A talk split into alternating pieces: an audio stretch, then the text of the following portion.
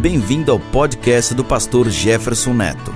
Nosso alvo é te ver crescendo cada vez mais em conhecimento e ministrar de tal forma ao teu coração que você se torne cada vez mais eficaz no seu chamado.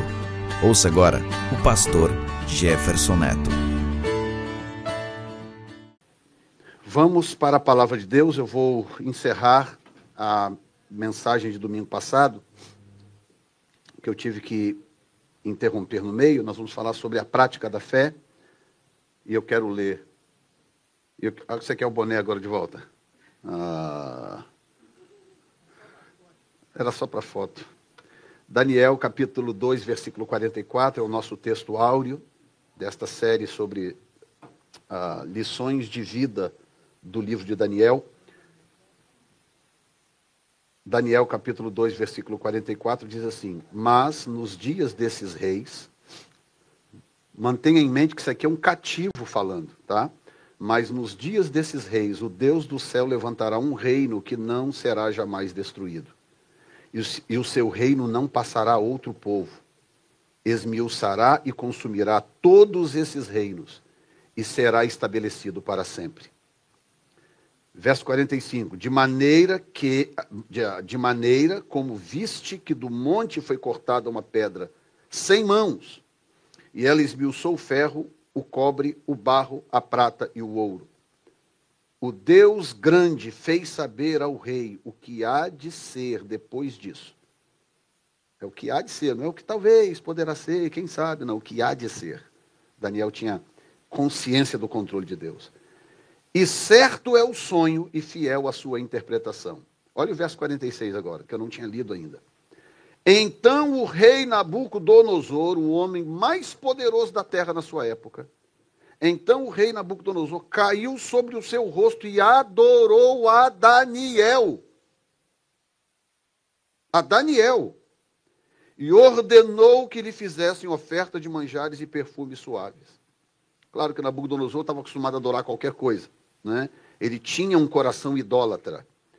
Mas o que eu quero que você perceba aqui é a, a diferença brutal, a mudança de cena brutal, quando um, alguém com o coração de Nabucodonosor, com, com o tipo de espírito de Nabucodonosor, ele é confrontado por alguém com uma fé prática, alguém que não tem medo de expressar sua fé no dia a dia. Com risco de vida, com risco de perder emprego, com risco de ser, de ser deportado, com qualquer tipo de risco. Quando chega o momento em que a sua fé é testada na prática, a pessoa, com o espírito de Daniel, com o coração de Daniel, ela não tem medo de declarar o que ela realmente crê. Ela não tem medo. E é o que aconteceu com Daniel. E na semana passada nós falamos sobre três coisas, basicamente. Falamos sobre, primeiro, o que Deus espera de nós, que não sejamos afetados pelas práticas pagãs, capítulo 3, versículo 1, mostra o rei Nabucodonosor, dizendo, o rei Nabucodonosor fez uma estátua de ouro. A estátua tinha 30 metros de altura por 3 metros de largura. Era um prédio.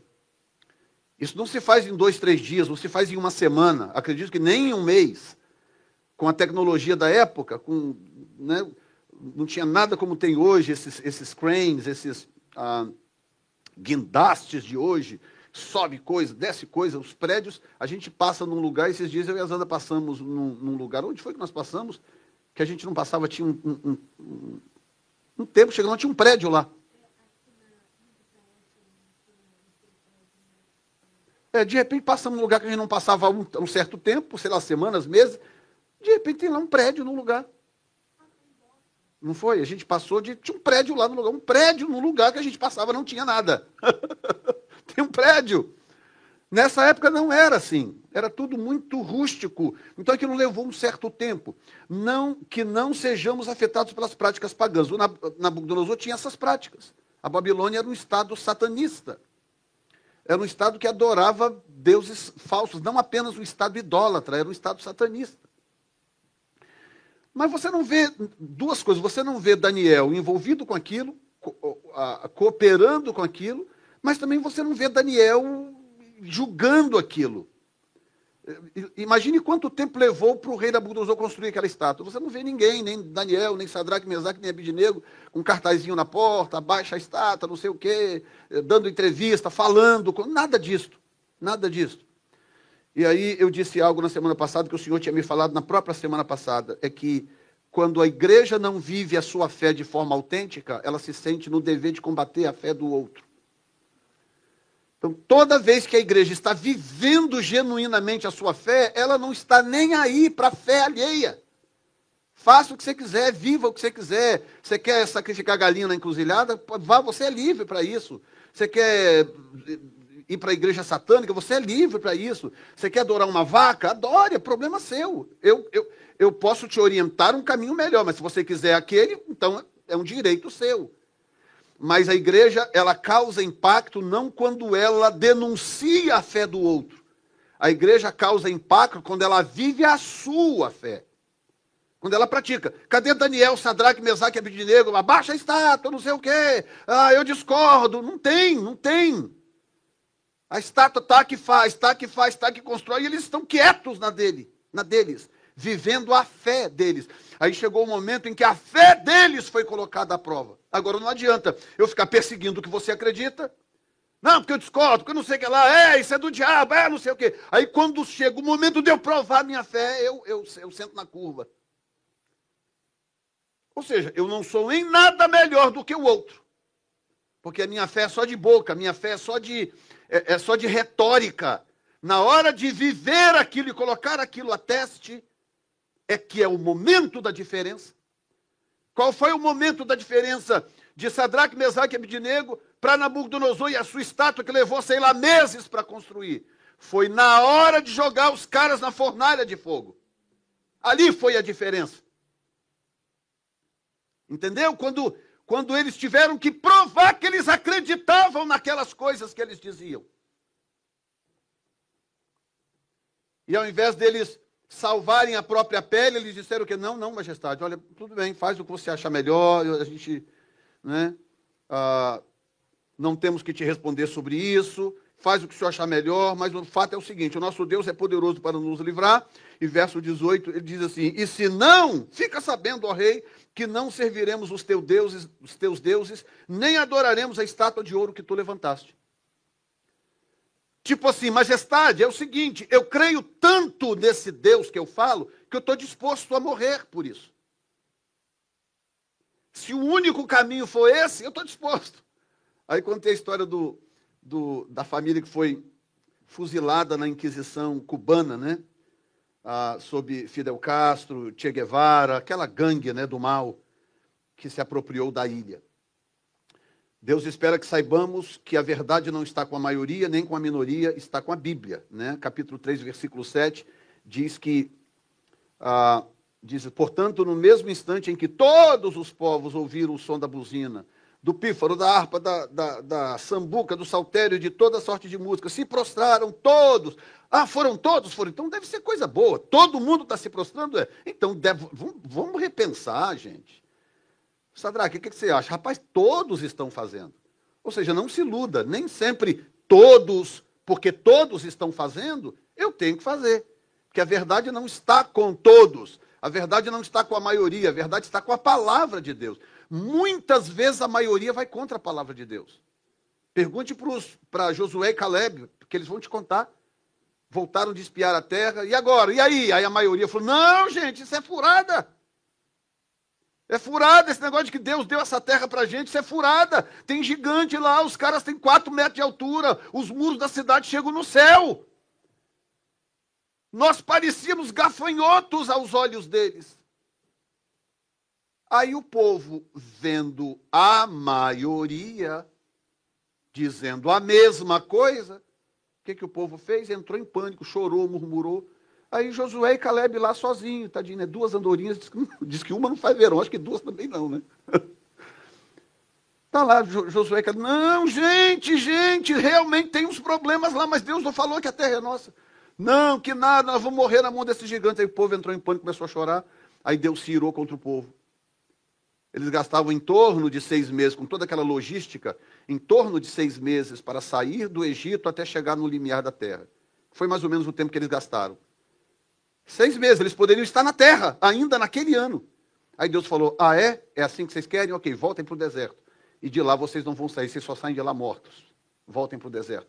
Escute bem o que eu vou falar. Escute o que eu vou falar. Deus não tem problema nenhum em punir a nossa teimosia. Não tem. A gente olha Deus como um velhinho bondoso com a barba branca aqui embaixo, assim, sentado num trono, assim, todo enrugado. né? Aquele ser assim que tá, que os netos vêm, pula em cima, rasga a roupa, puxa o cabelo. Sabe, aquela assim, a gente vai ficando meio bobo. Né? Esses dias os netos estavam lá em casa, dois netinhos. Um de cinco e um de um e pouco para dois, né? Caminhando para dois anos. Aí a gente tá em casa, mas meu filho, aí vem um, pula em cima de mim, outro vem, puxa aqui, vovó, não sei o que lá, e me joga no chão a gente vai ficando meio besta, né?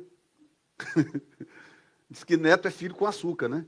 A gente gasta toda a energia que tem com os filhos. Briga, põe de castigo. Quando vê os netos, já não tem energia mais para nada. Eu acho que tem gente que acha que Deus é assim, é aquele velhinho gagá que já perdeu as forças, que tanto faz, pode fazer o que você achar melhor. Não se iluda com Deus. Deus é, ao mesmo tempo, amor e ao mesmo tempo fogo consumidor.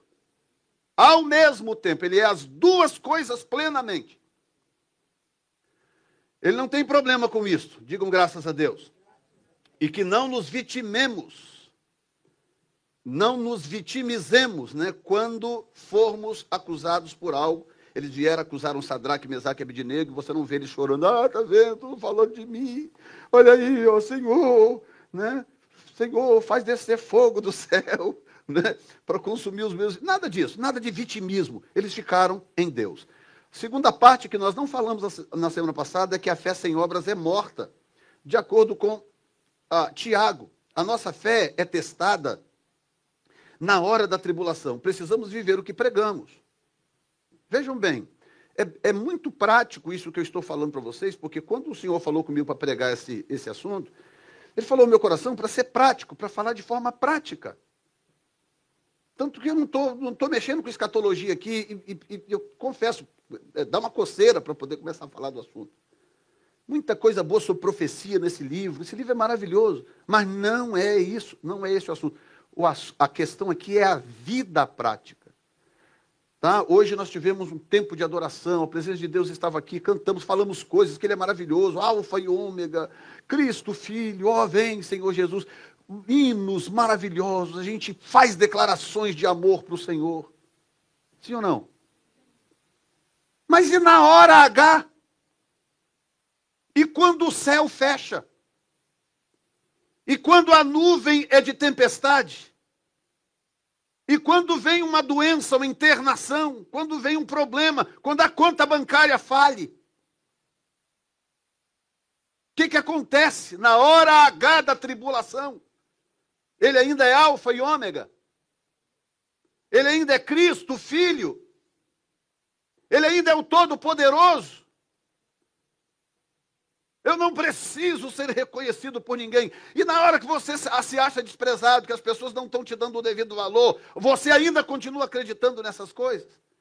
Que basta ser reconhecido por Ele, que o reconhecimento dele basta. Eu vou contar um segredo para vocês aqui, vocês não contam para ninguém, só para vocês e para essas milhares que assistem da internet.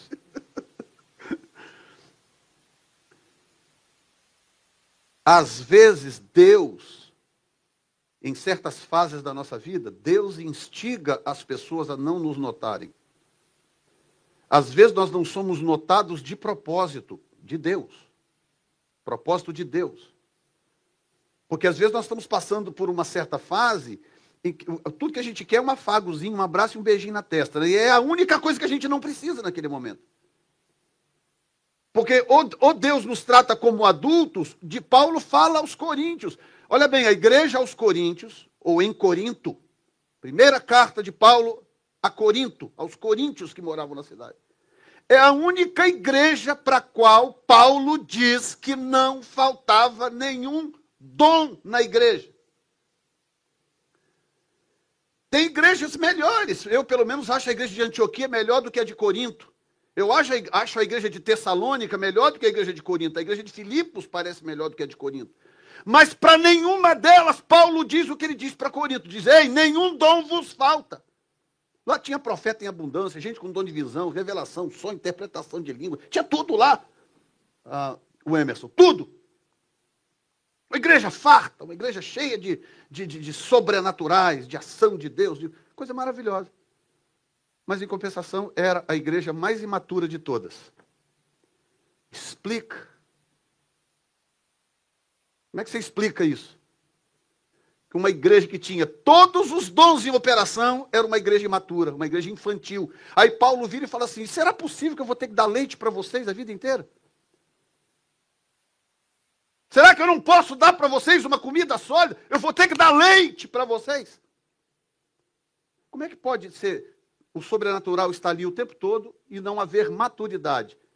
Porque são duas coisas diferentes. O sobrenatural tem a ver com coisas espirituais. Se você adora muito, se você ora muito, se você chora muito, se você se quebranta muito, coisas espirituais vão acontecer. Mas isso não quer dizer que você está amadurecendo. O amadurecimento acontece no dia a dia, é na dialética, no confronto. A Bíblia diz assim, a, a, a, Provérbios, acho que 7, alguma coisa, 17, alguma coisa, enfim, depois alguém olha para mim. Diz assim: como ferro com ferro se afia, Assim é o semblante do homem com o do seu amigo. Uma linguagem de ferreiro, que na época era muito comum, hoje não é tanto. Né? Hoje as ferrarias são todas industrializadas, né? tudo máquina, sai daqui, passa por ali, aí já amassa aqui, já sai o martelo pronto lá na frente. Na época não, na época era, era na forja ali, com aquele negocinho, fazendo fogo, esquenta, tira, pim, pim, pim, pim, pim, pim, pim, bate, põe de novo no fogo, e pim, pim, pim. Você acha que se aquele ferro que está ali recebendo aquelas pancadas, se ele pudesse falar, você acha que ele diria o quê? Ô meu, para, né? Ei, para, né? Chega, né? Mas se o ferreiro parar antes da hora, ao invés de uma ferramenta útil, um martelo, um machado, um serrote, um, uma coisa qualquer, vai ficar um pedaço de ferro estragado, que não serve para nada. 27 e 17, obrigado. Eu sabia que tinha um 7 no negócio aí. é, tem, tem dois sets. 27 e 17. Estão entendendo, gente? Aí a maturidade vem como, então? Já que a maturidade não vem pelo exercício espiritual dos dons, a maturidade vem nessa dialética diária, nesse conflito, confronto diário. Você é confrontado pelo, pelo landlord, você é confrontado pelo médico, você é confrontado pelo problema, você é confrontado pelo pastor, você é confrontado pelo amigo, pelo inimigo, você é confrontado pelo cachorro, você é confrontado por, por esse problema, por aquele, pela doença. É confronto, confronto, confronto, você vai amadurecendo. Ou seja, você amadurece no dia a dia. Então o que, que acontece se eu correr desse confronto que Deus promove na minha vida, ao redor de mim? Eu vou ficar aquela pessoa muito poderosa, muito ungida, cheia de revelação, de visão, mas imatura. Aí vem Paulo e fala assim: ó, tremendo, hein? Não tem nenhum dom vos falta. Que maravilha. Mas aí vira e fala assim: gente, será que. Será possível que vocês vão continuar tomando leite a vida inteira? Será que eu não posso dar a vocês uma comida sólida? Aí surge um problemão na igreja. Paulo tem que mandar botar para fora um cara na igreja. Fala, bota esse cara para fora, o que, é que vocês estão esperando? Paulo fala com, com moral apostólica, com autoridade apostólica. O que vocês estão esperando o quê? Esse cara aí que violou a mulher do próprio pai. O que vocês estão esperando para botar esse cara para fora? Então pare e pensa que, que, que diferença abissal, terrível. Na hora da tribulação, a nossa fé é testada. Precisamos viver o que pregamos. Então falamos que Deus é bom, que o Senhor é maravilhoso, que Ele é alfa, que Ele é ômega, que Ele é isso, que Ele é aquilo. Aí vem o primeiro ventinho, a pessoa derrete. E essa geração, meu santo Jeová, que geração é essa? A igreja do pão de açúcar. É a geração dos crentes açucarados. De um modo geral. Ninguém pode se aborrecer com nada, ninguém pode se entristecer com nada, ninguém pode passar por prova nenhuma. É a igreja da prosperidade, vem, dá mil que você vai ganhar uma casa de 3 milhões. Esse tipo de coisa que, que é extraído de um princípio verdadeiro, mas é pregado da forma errada. Pregado da forma errada. É aquela igreja onde, onde, que vive de, de, troca com Deus, de troca. Tipo, eu dou isso ou me dá aquilo, eu dou isso ou me dá aquilo. A ausência da maturidade impede que as pessoas entendam. Deus dá de volta? Dá. Mas o espírito não é de troca. Espírito não é de troca. É de serviço, é de entrega. Para começar, você já está devendo. Para início de conversa. Porque você não criou a si mesmo você se criou? Você não criou a si mesmo. Você não paga pelo oxigênio que você respira. Eu acho que já contei várias vezes aqui. O meu sogro, antes de morrer, ficou 10 dias na UTI respirando oxigênio. Depois veio a conta: 22 mil reais de oxigênio. 10 dias. Agora faz o cálculo aí, pelo tempo que você está vivendo aí. Uns caras aí que já está algum tempo aí, tipo Zé Carlos, Tony, esse povo mais velho aí. Faz a conta aí para você ver mais ou menos. Quanto é que você já está devendo para Deus? Se 10 dias dá 22 mil, 22 mil reais, né? 4 vezes 5, 20. Daria hoje aí uns 4 mil, né? uns, uns 5 mil dólares. Para ficar mais fácil para a gente calcular aí.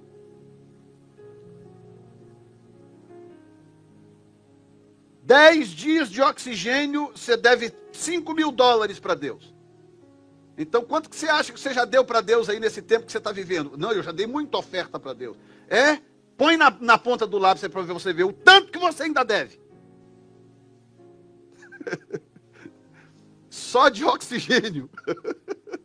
Não estou nem contando aqui os livramentos, comida que ele colocou na sua mesa, porta que ele te abriu, emprego, casa, carro, esse marido maravilhoso que você tem, essa mulher espetacular que ele te deu.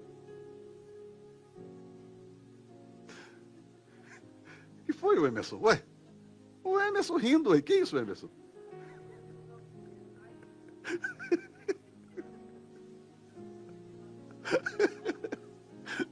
Quem está entendendo, gente? Então, meu filho, a sua fé vai ser testada, entenda isso. Fé sem obras mortas. Amar para Deus, não fazer o que eu quero, mas o que eu preciso. Amar para Deus é, escute, porque faltou um é ali.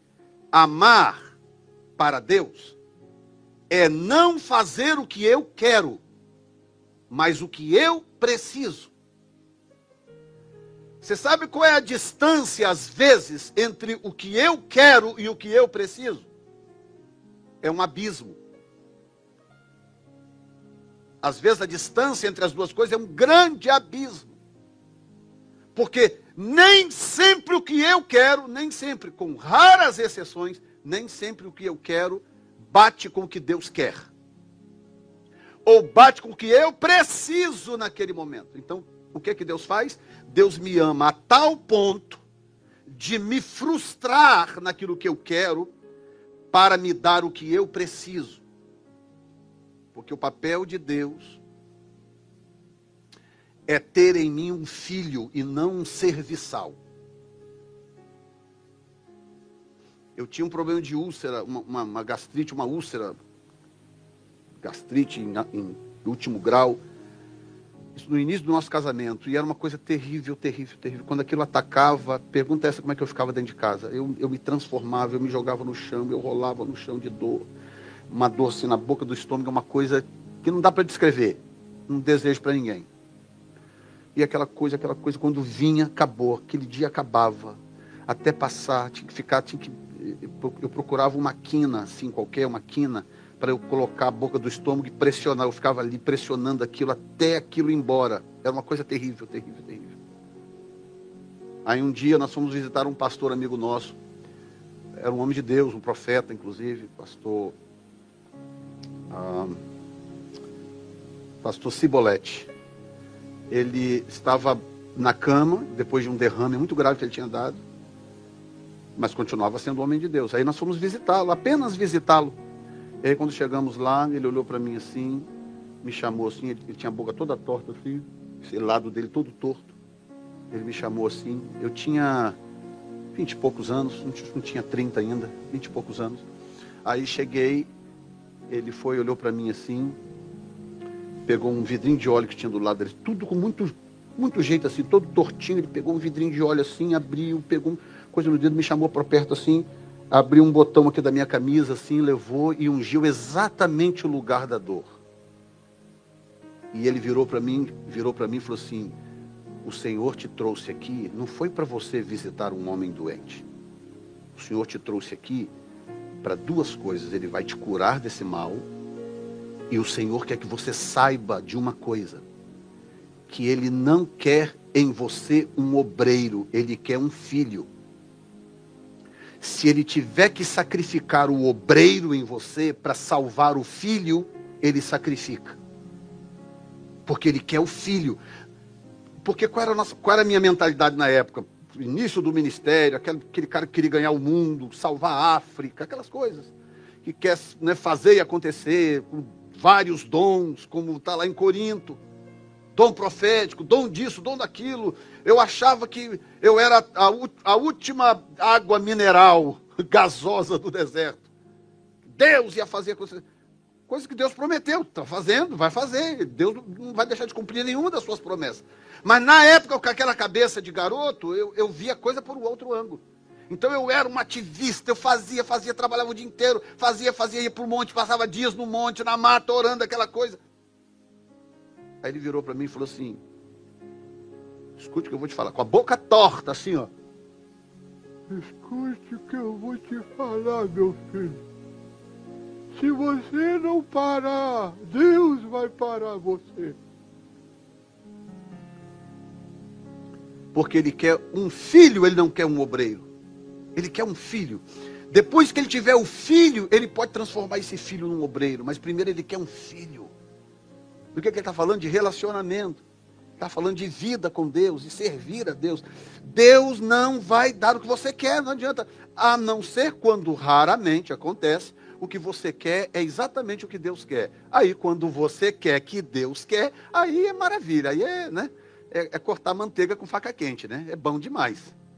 Mas quando é diferente, se prepare, porque ele vai te frustrar. Dá um amenzinho pelo menos aí, só para eu poder sentir que a coisa está indo bem. Está tá indo bem? Amém ou não? Amém. Ok, porque não é, não é o tipo da mensagem boa para dar amém mesmo, não. Terceiro, nenhuma fornalha pode superar o poder do nosso Deus. Agora vale um amém, cadê? Nenhuma fornalha pode superar o poder do nosso Deus. Capítulo 3, versículo 25. Capítulo 3, versículo 25. Respondeu e disse: Eu, porém, vejo quatro homens soltos que andam passeando dentro do fogo, e nada há de lesão neles e o aspecto do quarto é semelhante ao filho dos deuses. Nabucodonosor falou na linguagem que ele sabia, né? O que que acontece? Ah, vocês não vão adorar? Não, não vão não, vão não. Então joga esses caras na fornalha, ok. Mas nenhuma fornalha é poderosa o bastante para superar o poder, o poder do nosso Deus. Olhe aqui para mim. Seja qual for a fornalha que você se enfiou, ou a fornalha na qual te jogaram, porque tem três tipos de fornalha, para quem não sabe. Tem a fornalha que Deus me lança, tem a fornalha que me lançam lá dentro, e tem a fornalha que eu vou andando com as minhas próprias pernas. Eu me enfio lá na fornalha. E aí vem aquela coisa, o diabo está furioso, pastor, pastor, o diabo está furioso. Alguém falou comigo essa semana, pastor, o diabo, como é que é? O diabo abriu a porta do inferno contra a minha vida. Meu Deus, então você é muito importante, hein? Senhor, ele abriu a porta do inferno por, sua causa. Então, meu Deus, você é santo de Jeová. Depois de Jesus, é você a pessoa. Não, meu filho, metade dos nossos problemas a gente cava com as próprias pernas. A gente vai andando para eles. A gente vai lá buscá-los. Alguns dos nossos problemas a gente leva para casa, a gente dá de mamar, a gente sustenta, pintia o cabelo dele. Passa perfume. A gente cria o problema, sim ou não? Mas a boa notícia é que Deus é maior do que todos eles. Deus é maior do que os seus problemas. Deus é maior de todas, até aquilo que você mesmo arrumou para você. O nosso Deus é maior. E eu estou aqui nesta manhã para te dizer que Ele vai pôr um fim nesta fornalha. Vai dar vitória a você. Seja qual for o desafio que você está enfrentando. Dá um glória a Deus aí com vontade. E aí eu quero encerrar falando sobre o poder da fé verdadeira. Porque fé sem prática é o que mesmo que eu falei semana passada? Quem ainda lembra? Fé sem prática é romantismo religioso vazio. É um romantismo espiritual. E vazio. Não adianta falar que ele é grandão, que ele é poderoso, que ele é isso, que ele é aquilo, é o Deus Todo-Poderoso. Ah, maior o que está conosco que o que está no mundo. Sabe esses chavões do, do evangeliquez? Ah, maior é o que está em nós. Não, o Senhor é grande. Não, mas a gente aprende a falar essas coisas, mas ah, ah, aquilo, não, aquilo não vem ah, consubstanciado de, de prática, de, de, de, de verdade prática, vamos dizer assim. Então, o poder da fé verdadeira. Quando praticamos o que cremos, escute isto, outros são afetados. Então, qual é a única coisa, Cida, que a igreja precisa fazer? Precisa perseguir os católicos, não precisa perseguir os, os macumbeiros do candomblé, não precisa perseguir os, os, os, os muçulmanos, não precisa perseguir os satanistas, a igreja não precisa fazer nada disso. Em nenhum lugar da Bíblia há uma ordem dizendo para nós perseguirmos quem quer que seja. Não tem, isso a gente faz por conta própria. Não tem na Bíblia um texto dizendo para perseguir os homossexuais, para perseguir o pessoal da ideologia de gênero. Nós podemos proteger os nossos filhos, orientar, ensinar, sim. Mas não tem nada na Bíblia dizendo que, que, que a nossa função é perseguir pessoas. Porque elas creem diferente, vivem. Não tem. Se tem, me apresentem, por favor. Mas quando praticamos o que cremos, guess what? As pessoas à nossa volta são afetadas seu patrão, seu empregado, o amigo, ele começa a ser afetado por você estar vivendo de fato a sua fé. As pessoas começam a ser afetadas. E Deus, na sua sabedoria e onisciência, ele já sabe de todos que hão de se salvar. Ele já sabe. E isso não é predestinação, como os calvinistas querem crer não é que ele predestinou alguém para ir para o inferno e alguém para. Não, é porque ele sabe antecipadamente, ele já sabe. Então, quando você começa a viver e praticar o que você, o que você diz crer, o que, que acontece? As pessoas à sua volta começam a ser afetadas. Olha o que aconteceu com Nabucodonosor, que ali na, na, na ignorância dele, imagina o que, que é um rei. Gente, sabe o que, que é rei, assim, rei com R imenso, maiúsculo? Eram os reis daquela época, os caras que tinham o poder de dar vida para os outros e tirar a vida dos outros. Na maior. E lá, e lá eles executavam, quando o caso era muito grave, que deixava o rei muito injuriado, executava o cara na sala do trono. Executava lá. Ia lá e cortava a cabeça do cara. Na sala do trono. A Babilônia era, era regida por, um, por, uma lei chamada Código de Hammurabi. Tinha, tinha, uma, tinha um código que foi que havia sido estabelecido muito tempo atrás por esse indivíduo chamado Hammurabi, mas era um código tão, tão aberto, tão, tão propício a interpretações que o rei podia fazer o que ele quisesse, o que ele quisesse. Entendeu? Fazia o que ele queria. Ninguém podia contestar, porque o rei era Deus. Agora imagine a cena desse rei todo-poderoso saindo do trono e se prostrando diante de Daniel, que era um cativo na Babilônia. Diz o texto que o rei Nabucodonosor, diante daquilo tudo, prostrou-se e adorou a Daniel. Prostrado lá, irmã, aos pés de Daniel, o rei com coroa na cabeça e tudo, com roupa de linho fino e púrpura e tudo, prostrado diante de um cativo. E qual foi a única coisa que Daniel teve que fazer? Para que isso acontecesse? Viver a sua fé. Ele só precisou viver a fé dele, mais nada. Nada. E daí vem a, a, a, partir daí, então, começar a perseguir o rei, querer dar uma desperto e, e falar. Não, ficou quieto. Ali ele ficou quieto. E o rei o encheu de honra. E Daniel sabia que aquilo tudo tinha um propósito de Deus. Diga comigo: nada, nem ninguém pode frustrar o propósito de Deus na minha vida. Alguém descreveu certa vez o propósito de Deus como um, um rio caudaloso. O propósito de Deus é como a correnteza de um rio. Quem consegue lutar contra a correnteza de um rio? Não consegue, não adianta. É o propósito, é a vontade de Deus, aquela, aquela influência suprapoderosa que flui dele, do seu trono de glória, e que permeia todo o universo. A Terra é um, plan, um planetinho, uma bolinha de gude no meio da imensidão. E aí flui aquela glória imensa, aquela vontade, aquela influência poderosa. E aquilo alcança a Terra, alcança a sociedade, alcança a minha vida. E eu posso me debater, me debater, me debater, achando que eu sou alguma coisa, só porque eu falo, eu penso, eu ando. E aí Deus olha para mim, Deus vai, caminha, Deus vai, vai, vai, até um certo ponto. Chega um ponto que Deus fala: ok, basta. Você não dá mais um passo fora do meu propósito. Porque eu tenho um propósito na sua vida. Você não vai mais longe do que isso. Daqui para frente, ou você anda no meu propósito, ou então não tem negócio.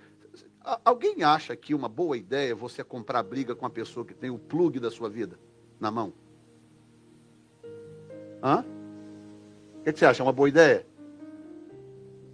Ele está com o plug da sua vida na mão. Estava mostrando para as Anas, ela ficou chocada, né? Está dando a novela agora do José, né? Essa série do José. E quando chega no, na, na, na, história de, de Judá, né? A, a, Bíblia diz exatamente assim: que o filho, o primogênito de Judá, Er, diz que e Er era mal aos olhos do Senhor, pelo que o Senhor o matou. O texto é isso. E Er era mal aos olhos do Senhor, pelo que o Senhor o matou. Simples. Aí na série eles fizeram lá uma coisa e tal, o cara discutindo com o pai, dá um ataque do coração, provavelmente morreu. A gente não sabe como foi, o texto não diz, mas o texto diz, ele era mal aos olhos do Senhor e o Senhor matou. Aí vai para o irmão, o irmão mais novo, que, que, herdou a esposa e que tinha que dar o primeiro filho como herança para o irmão. Aí o, o, o, carinha começou a fazer firula também, e querer trapacear aquela coisa, e Deus também o matou.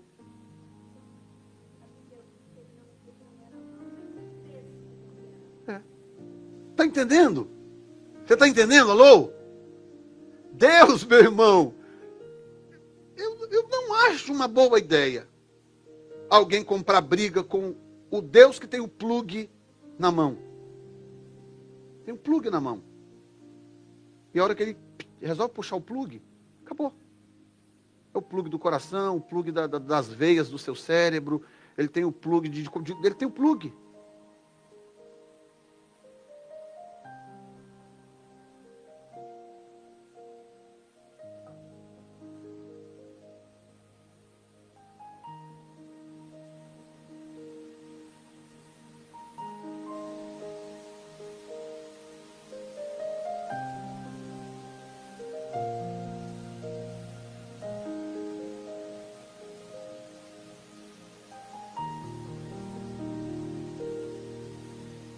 Você está entendendo o que eu estou te dizendo? Com Deus é assim. Tira da sua mente essa, essa visão de que Deus é um velhinho que, que, não, que perdeu as forças. Não! Propósito.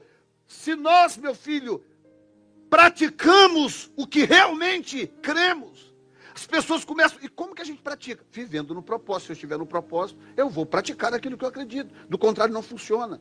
A nossa fé cristã pode nos trazer honra no tempo certo. Capítulo 3, versículo 30. Então o rei fez prosperar a Sadraque, Mesaque e Abidinego na província da Babilônia. Ok. Fez prosperar os caras na província da Babilônia. Mas como, como que eles chegaram lá?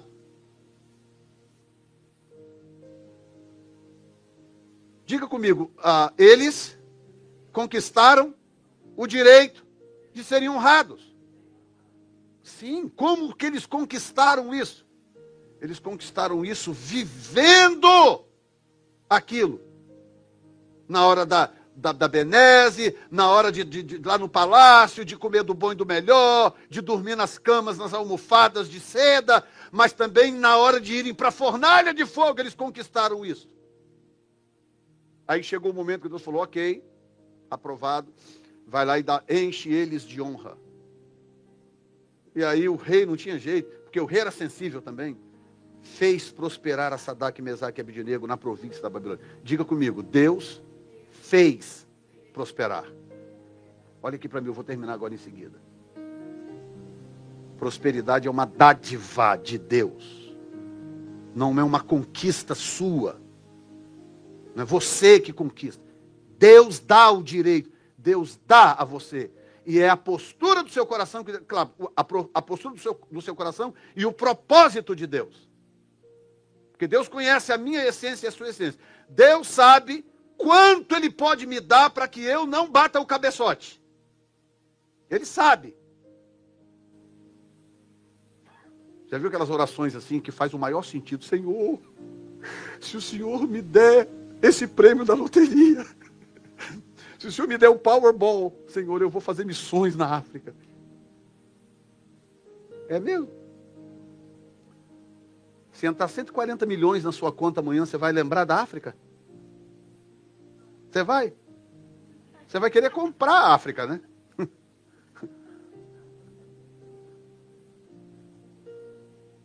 Então, Deus, meu filho, olha aqui para mim, ei. Deus nos conhece melhor do que nós mesmos nos conhecemos. Alguns, para ele não perder, ele tem que manter a pessoa de paycheck a paycheck. Ele mesmo mantém de paycheck a paycheck. Porque se ele der mais, ele nunca mais vê aquela pessoa na vida. Entendeu?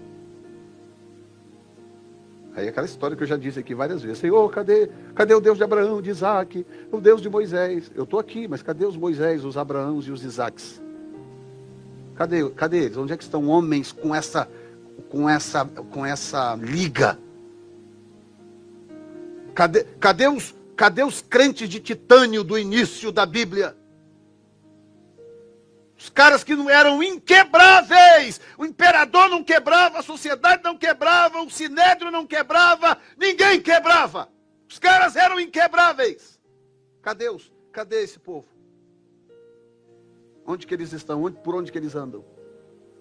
Oxalá que o Senhor encontre aqui no nosso meio. Oxalá que eu seja um deles, que você seja um deles, para a glória do nome do Senhor. Amém? E aí, por fim, olha só, capítulo 3, versículo 23. A, a, juntos, a nossa fé é muito mais forte. Aí o que, que acontece quando você se isola? Ou sem?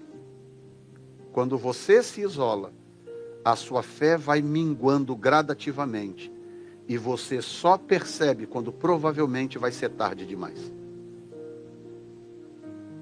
Porque a coletividade, há um segredo na coletividade, pastor Elias.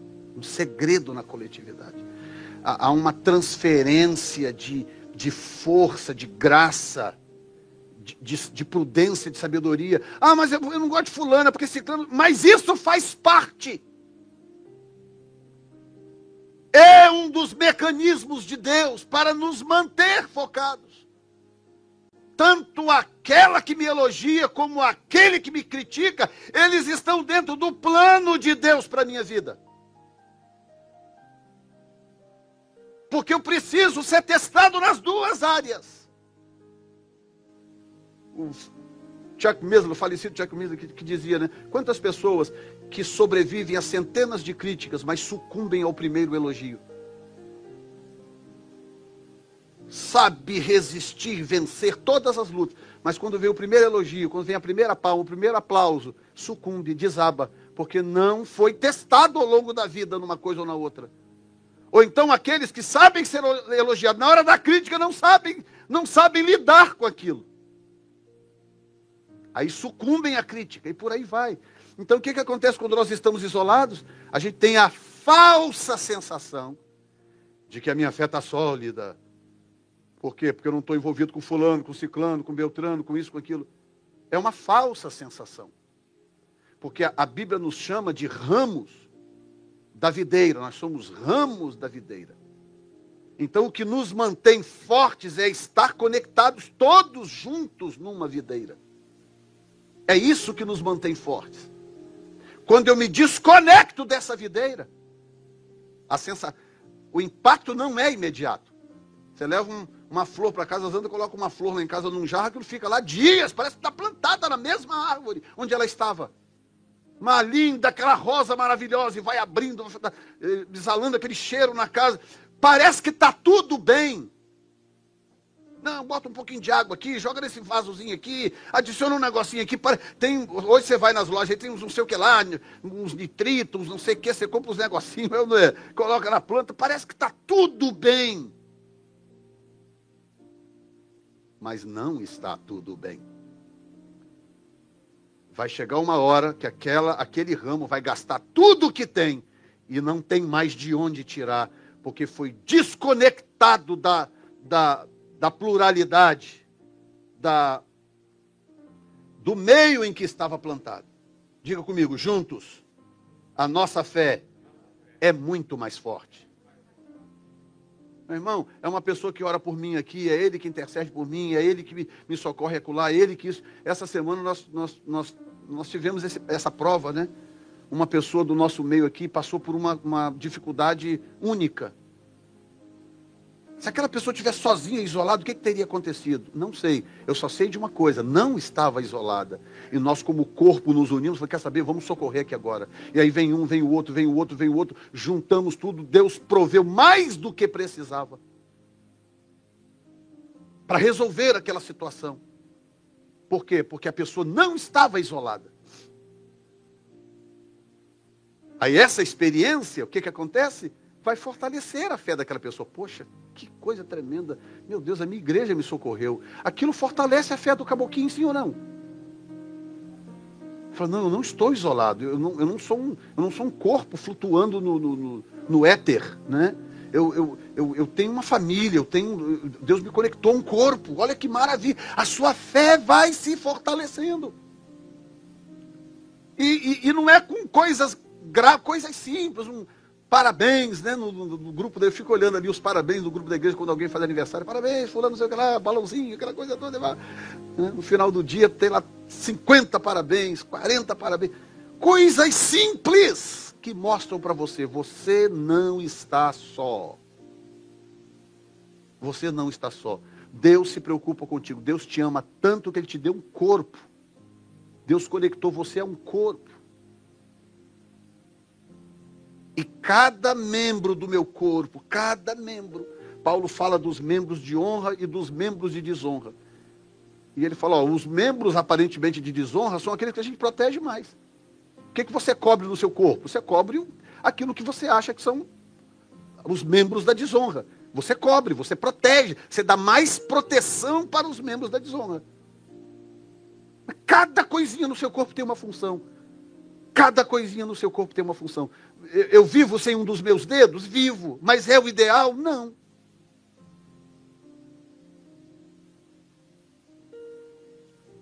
Você é insubstituível.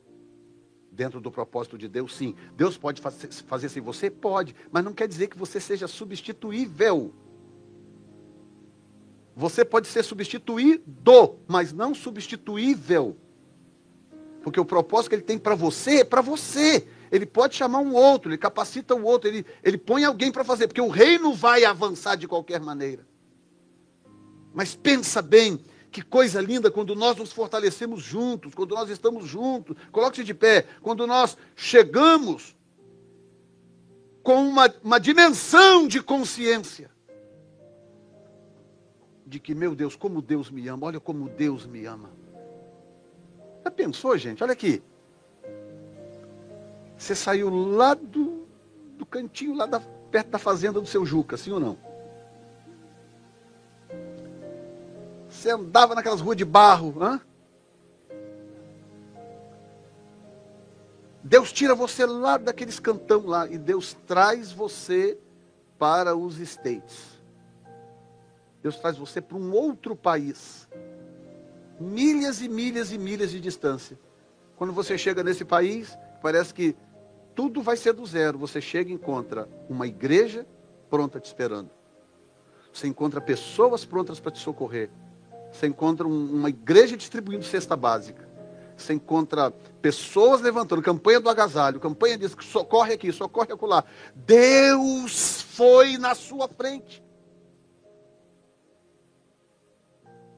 E não é porque os Estados Unidos, não. Vai, vai lá para o Nepal para você ver. Se Deus não está lá também. E se Deus não tem uma provisão lá. Lá no Congo, onde quer que for, Deus estará lá primeiro. Diga comigo, Deus chegou aqui antes de mim.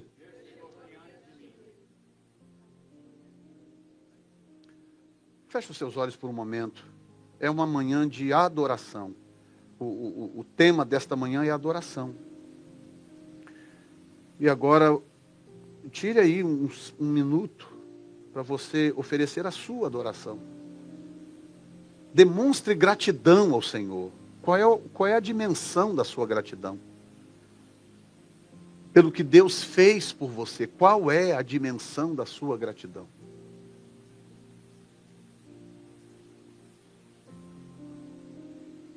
Qual a profundidade da adoração que você está disposto a dar a Ele? Por gratidão. Ele tem cuidado bem de você? Você tem fé prática de que Ele vai cuidar de você nesse inverno? Assim como Ele cuidou de você nessa pandemia? Você tem paz no coração de que Ele vai cuidar de você em termos políticos, imigração, documentos. Você tem paz no seu coração de que no tempo certo Ele vai cuidar de você, porque Ele já está cuidando de você.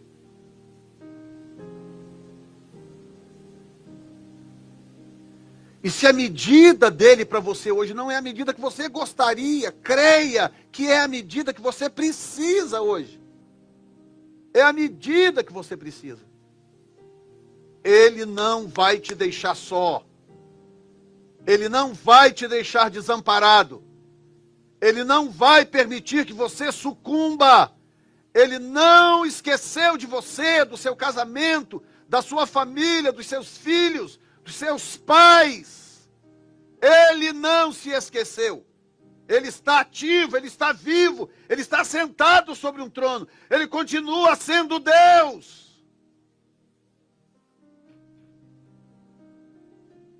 Pai, nossa gratidão a Ti nesta manhã, nossa gratidão, Senhor. Muito obrigado, Pai. Obrigado por tudo que o Senhor tem feito por nós. Obrigado por por, por nos chamar ao, ao, ao raciocínio, à consciência, através do poder da tua palavra, porque ela é isso, é como essa espada de dois gumes que corta de forma tão afiada, sempre no lugar certo, que penetra na divisão da alma e do espírito, que separa, Senhor, as coisas, o bom do mal, o, o, o, correto do errado, o santo do profano, é a tua palavra, Senhor. E o Senhor sabe de todas as nossas deficiências. Pai, nós nos humilhamos diante de Ti em adoração aqui neste momento, Senhor. Gratos porque o Senhor tem sido bom conosco. Pai, eu abençoo é, é, essas pessoas que nos assistem online, Senhor. Agora ao vivo, as, aquelas, aquelas que vão assistir depois. Senhor, quantas pessoas assistindo, se alimentando desse ministério que o Senhor levantou. Pai, eu abençoo essa, esses lares, essas famílias, esses pastores que nos acompanham, pastoras missionários, líderes, ovelhas, Senhor, em vários lugares, vários estados brasileiros, em outros países, em nome de Jesus, sejam alcançados pelo favor de Deus, sejam alcançados pela graça de Deus. Pai, e todos os locais, Senhor, sejam a, a, a, agraciados pelo Senhor, que venha um tempo de bonança, que venha um tempo de gozo, de crescimento, de prosperidade para cada um, que o Senhor dê a todos, Senhor, com uma certa abundância, para que eles devolvam parte para o teu reino, para que a obra avance, para que missões sejam feitas, para que a igreja cresça e prospere, almas sejam alcançadas. Em nome de Jesus. Eu glorifico o teu nome, Senhor, para a glória do teu nome. Amém. Dê um aplauso ao Senhor nesta manhã, já tarde, na verdade. Já que você foi abençoado por este podcast, compartilhe com alguém que também precise de uma palavra de encorajamento. Deus te abençoe.